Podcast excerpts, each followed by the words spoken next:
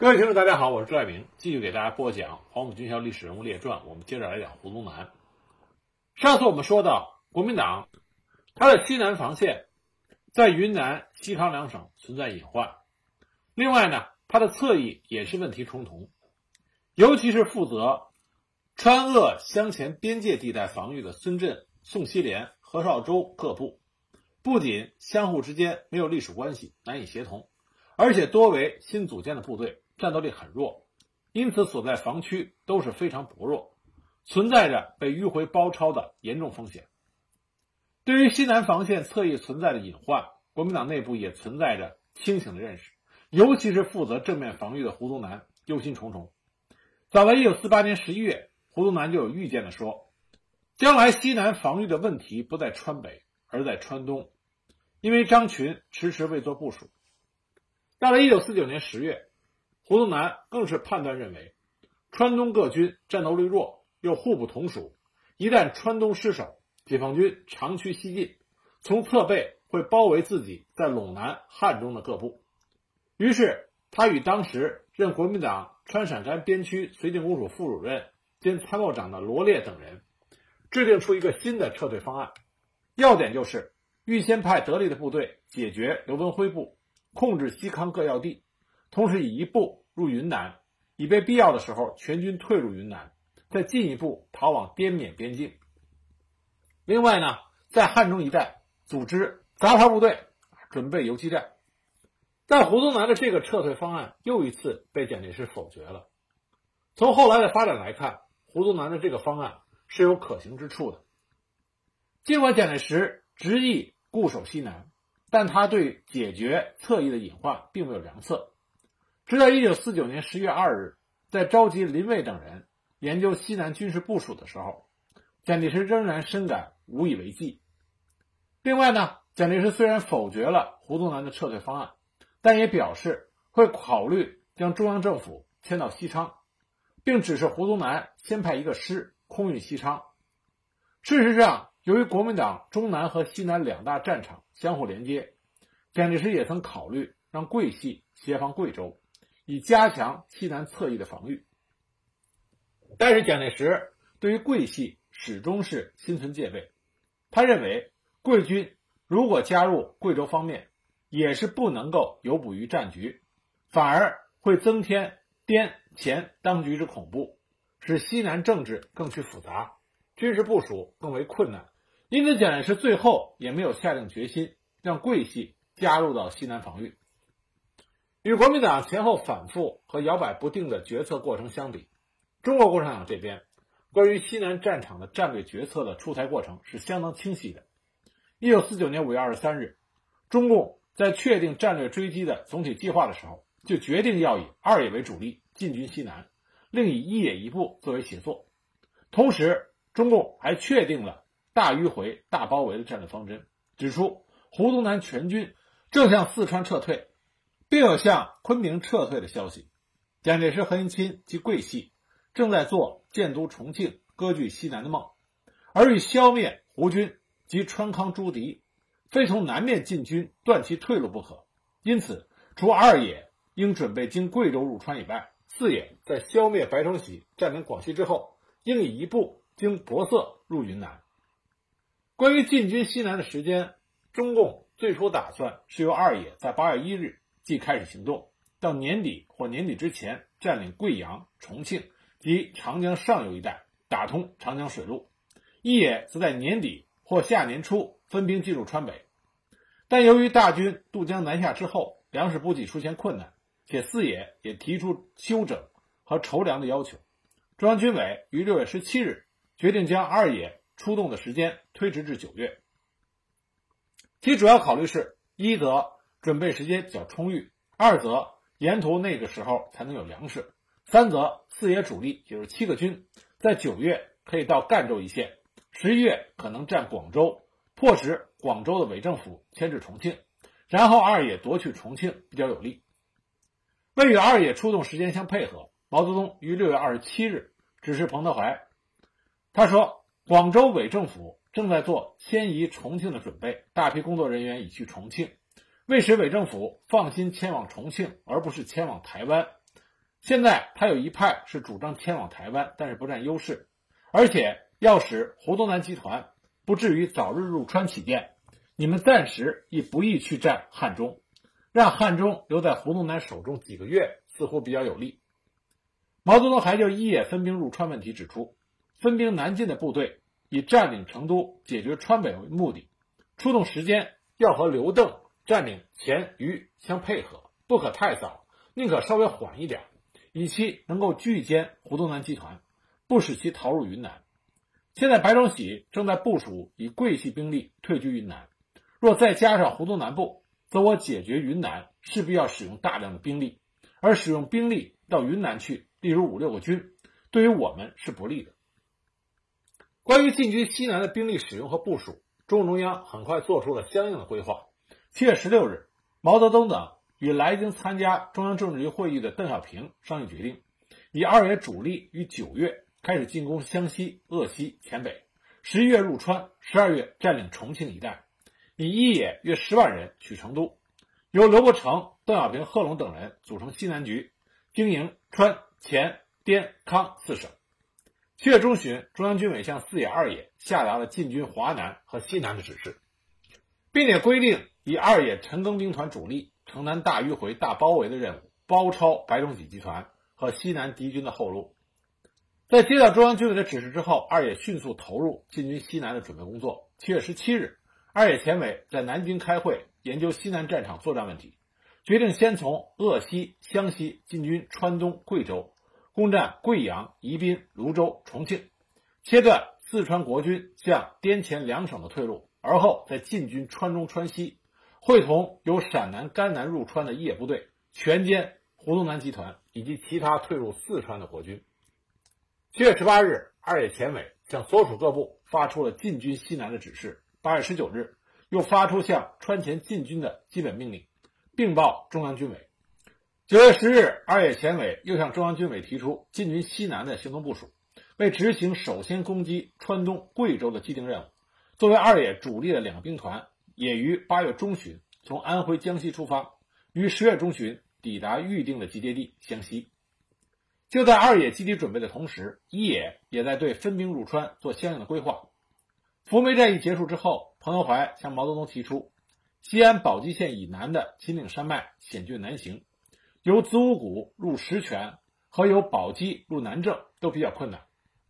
将来入川必须是经陕西的凤县。略阳和甘肃文县三路。八月间，彭德怀与毛泽东协商，拟以一野十八兵团入川。九月二十一日，彭德怀又向中央报告说，拟于十月底、十一月初开始进攻汉中，以十八兵团第七军陕南军区部队共十三万人为主力，分三路进攻汉中、广元，另以其他两支部队集结于甘肃南部待命。对于二野、一野的进军准备。中共中央一直给予了密切的关注和及时的指示。九月十八日，中央军委对二野的行动部署表示同意，并就桂系可能撤退贵州的问题指示说：如果白崇禧占领贵阳，无论二野、四野都不要去打，而是先执行原定入川任务，等陈赓兵团进占云南之后，再将其围歼。总之，我对白崇禧及西南各敌均取大迂回动作，插至敌后，先完成包围，再往回打之方针。十月十六日，毛泽东又指示二野，西南中心是四川，二野主力务必于十二月到达并占领叙永、泸县、重庆一线，切断胡宗南集团及川境诸敌退往云南的道路及与白崇禧部的联系。为了防止胡宗南警觉并提前撤退入川，毛泽东于十月十三日指示彭德怀，以十八兵团入川即可，歼胡的作战时间不应太早。应待二野进至叙卢重庆之线，然后发起攻击，时间大约在十二月上旬或中旬，由军委决定。从十月一日起，解放军兵分两路，按照预定计划正式发起了西南作战。南路是主力，二野和四野一部首先从国军防线最薄弱的川鄂湘边和黔东发起攻击，迅速扫荡了宋希濂部和何绍周部。由于西南防线的侧翼被迂回包抄，川东危急，蒋介石于十一月七日急令胡宗南部从汉中退向四川。十月十一日，又要求白崇禧派主力西进增援，以解决入黔之解放军。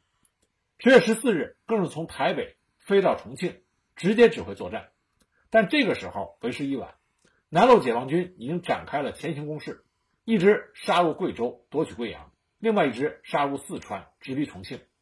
而由于解放军迅速夺取了贵阳，准备支援贵州的白崇禧部只好被迫回撤。至此，国民党中南和西南两个大的战略区之间的联系被完全切断。由于重庆危急，从十月十七日起，蒋介石连续发电报催促胡宗南将其主力第一军调往重庆与解放军决战。但是胡宗南认为这个时候再调主力去重庆为时已晚，所以他颇为犹豫。十月十九日，经过与罗列、沈策商议，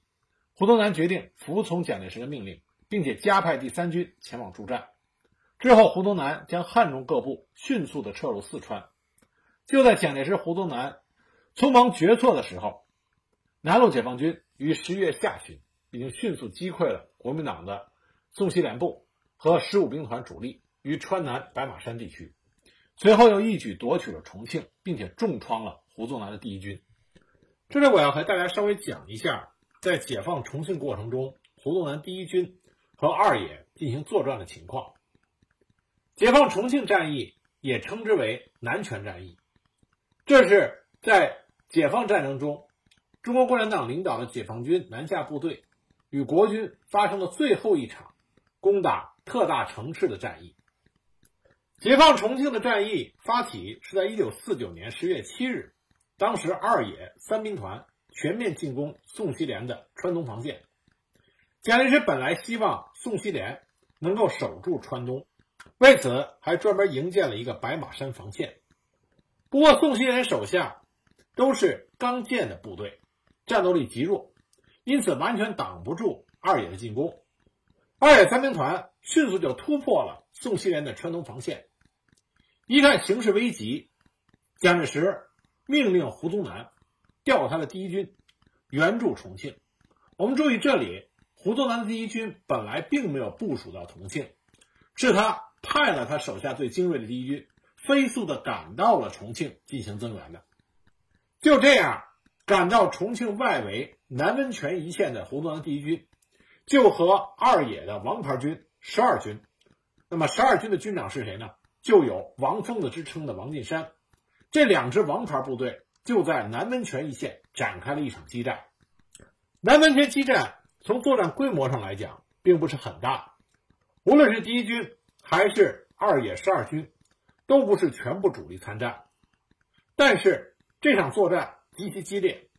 一共激战了五十六个小时。那么十二军遭受到了重大的伤亡，双方面打了个精疲力竭。最终，二野十二军主动撤离了南温泉战场，而胡宗南第一军的幺六七师。也遭受了沉重的打击，也撤出了南温泉。这场作战并不能够改变重庆被二野解放的这个结果，但是这场作战也充分显示出胡宗南麾下的部队，即使在国军已经兵败如山倒的情况下，仍然保持相当强悍的战斗力。关于这场战斗的激烈程度，我们现在只能从当时参加。战斗的一些老兵的回忆录里，粗略的了解一二。据老兵的回忆，当时战斗打响的地方是位于南泉公园西面约一公里处的虎啸口。当时虎啸口北侧的狮子口山头是国民党的中央电台，四周地堡林立。电台下面是虎啸口木桥，南侧傍山一带是国军据守南泉的前沿阵地。以重兵把守着这个通向重庆的门户。一九四九年十月二十五日，刚刚参加完解放南川战役的十二军三十五师幺零三团，接到了新的战斗任务：从南川神通坝抄小路，经八县的界石、南温泉，直插长江边，强占渡口，为后续部队过江扫除障碍。那么幺零三团的一营、二营在当日出击神通坝。执行穿插任务，行动中一营在前，二营在后，一营二连为前卫，部队以日行百里的速度飞速前进，于二十六日早上到达界石，午饭以后继续按照原定路线急行，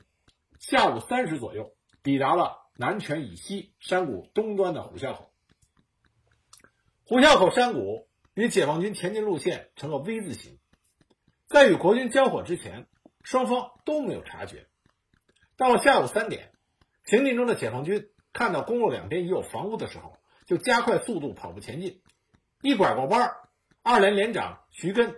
以及跟随在他后面的二十多位战士就闯入了国军阵地，双方都出乎意料。那么，解放军这边二连连长徐根最先反应过来，大喊一声“扔手榴弹”，于是爆炸声、枪声就在山谷里响成一片。至此，这场激烈的南拳战斗开始打响。当二连闯进谷地的时候，两边山头上已经布满了国民党的重兵。北面从最高峰野猪窝起，自西向东部署的是以内二井为主的部队；南面从剑门峰制高点到东端虎啸口中央电台，是由罗广文的国军把守。而在谷地西头的南泉正街，胡宗南的第一军刚刚赶到，刚刚下了汽车，在陆续进入阵地。那么国军总兵力不下于一个师，双方相遇，突然交火，在解放军这边的连长徐根壮烈牺牲。危急时刻，进入阵地的二连指导员卢旭阳，即命三班长带了两挺机枪，抢占了西侧的无名高地，掩护随后陆续赶到的副营长率领下的一连三连向着西北出击。到了黄昏时分，一连三连分别从桥上和桥下打到西北，占领了狮子山。控制了虎啸口南北两侧，开始与国军争夺狮子山西侧的魏家山高地。剑门峰是南泉最高峰，主峰周围群山环立，悬崖峭壁极其险峻。黄昏时分，虎啸口的南北两侧已经被解放军完全控制，但是剑门峰和野猪窝这两个制高点对解放军威胁极大。解放军曾经几次从南北两侧的小高地以及沿着谷底的小径。向西攻击，但都受到国军猛烈的炮火阻拦，而没有进展。战场主动权这个时候并没有在解放军的手中。不过这个时候，当地的地下党组织帮了一个大忙，他们提供了一幅虎啸口谷地的地形草图。从地图上看，剑峰峰北边俯瞰野猪窝，西控南城正街，是整个这个地区主要的制高点，军事位置十分重要。从当时国共双方的态势来看，控制了剑门峰，虎啸口阵地前就有了一座巨大的屏障，在他的掩护下，解放军这边就有可能变被动为主动。因此，十二军幺零三团迅速的制定了进攻剑门峰的作战方案，把主力二营派出去，命令他们占领剑门峰。那么二营呢，就从后山隐蔽的接近了国军的防御阵地。夜半时分，突然发起了攻击，那么就将剑门峰给占领了。占领了剑门峰，战场形势大变，解放军这边就处于有利的地位。那么蒋介石在重庆国防部作战时，听说剑门峰失守，勃然大怒，命令胡宗南第一军拼命要夺回。从二十七日拂晓开始，成营的国军从正北偏西方向就向解放军剑门峰上的主阵地。多次发起了集团冲锋，企图夺回阵地。那么，守卫阵地的解放军四连连长陈海生率领全连战士英勇反击，打退了国军多次的猛攻。那么，胡宗南的第一军成连成营的向着剑门峰主阵地进攻，打退一批又来一批。同时呢，第一军数十门火炮也以密集的炮弹向解放军的主阵地狂轰滥炸。剑门峰上硝烟弥漫。战斗非常激烈，到处都是尸体。直到二十八日夜，十二军幺零三团主动撤出战斗之前，剑门峰制高点始终是掌握在解放军的手中。那么二营这边是在剑门峰主阵地阻击国军的反扑。那么一营呢？这个时候是向谷地的西面发起进攻。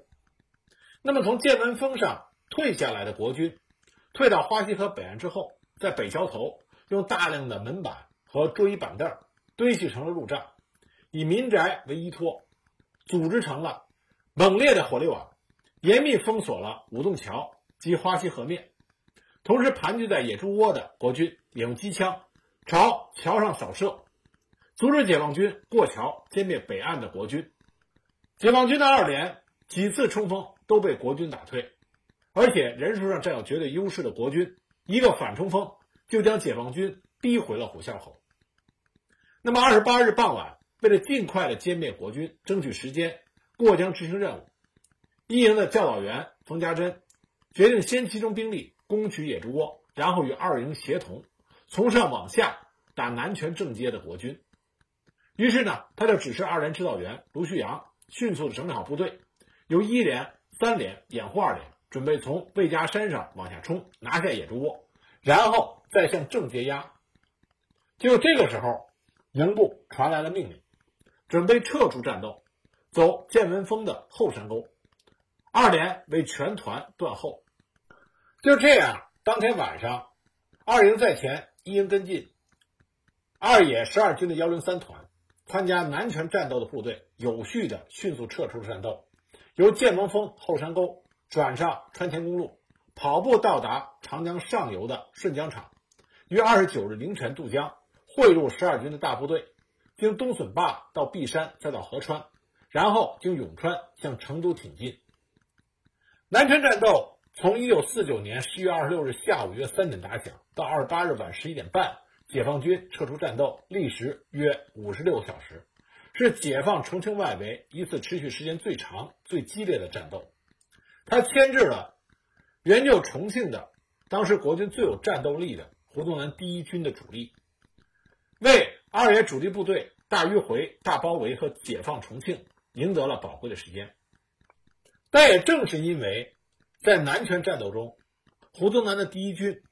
阻击住了二野的主力军十二军，这使得我们所熟知的关押在渣滓洞白公馆的那些红岩里技术的先烈们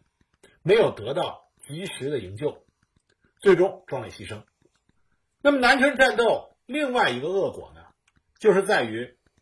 他为国民党。破坏重庆的重要设施，提供了时间。后来，刘伯承元帅曾经为南拳战斗做出了检讨，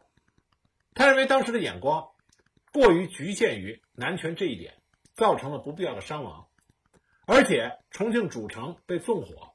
这在解放军攻打特大城市的历史上是唯一一次城市基本全部被毁的失败。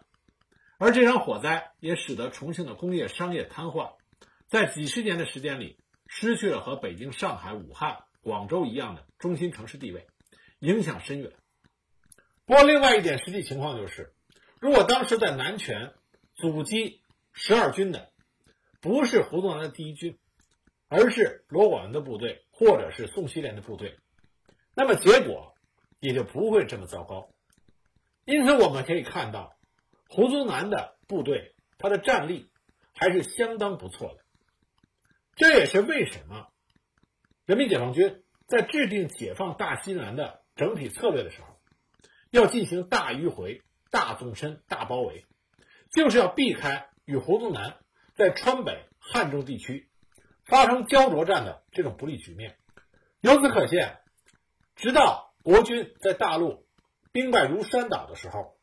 胡宗南军事集团仍然是人民解放军非常重视的对手。那么，进入十二月以后，西南的战事进入到了高潮。南路解放军分别从贵阳、重庆出发，接连夺取了成都以南和以西的泸州、宜宾、乐山、大邑等要地，堵住了胡宗南集团南下和西进的道路，并与尾追胡宗南集团入川的北路解放军造成合围之势。危机之中，胡宗南决定放弃成都，争取将部分主力撤至西昌和云南。但蒋介石依然拒绝撤退，命令胡宗南将西南各军集中于成都地区实施决战。正在这个时候，西南地方实力派卢汉、刘文辉、邓锡侯、潘文华等人，在十二月九日，在昆明、彭县、雅安等地宣布起义。之后，西南各地的蒋介石嫡系部队也纷纷开始起义。至此，胡宗南集团和其他国民党军的退路尽断，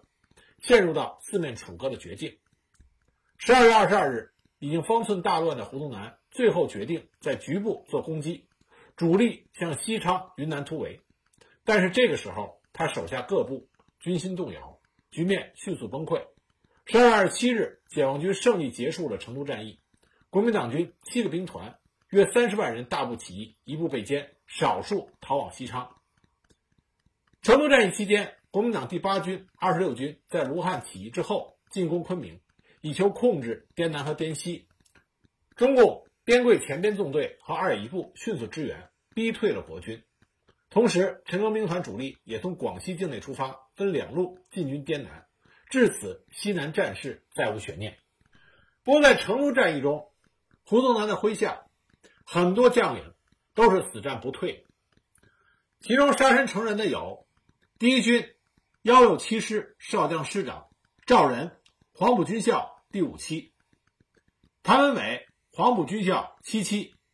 时任第一军第幺六七师上校代师长；高宗山，也是幺六七师副师长，黄埔军校十一期；梁德新，第一军七十八师上校副师长，黄埔军校十二期。吴方正，七十六军二十四师少将师长，黄埔军校第七期；王灵洲，五十七军二幺四师少将师长，黄埔军校第九期；汪成建，三十六军幺六五师少将师长，黄埔军校第六期；陈寿仁，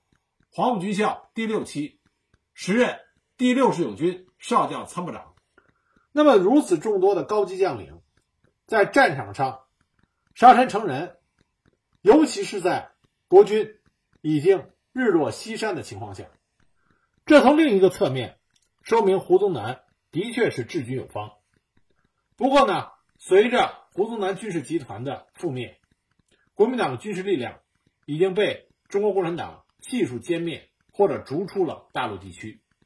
这就代表着解放战争。进入了尾声，那么胡宗南就去了台湾。他到台湾以后的人生经历又是如何呢？我们下一集再给大家继续讲。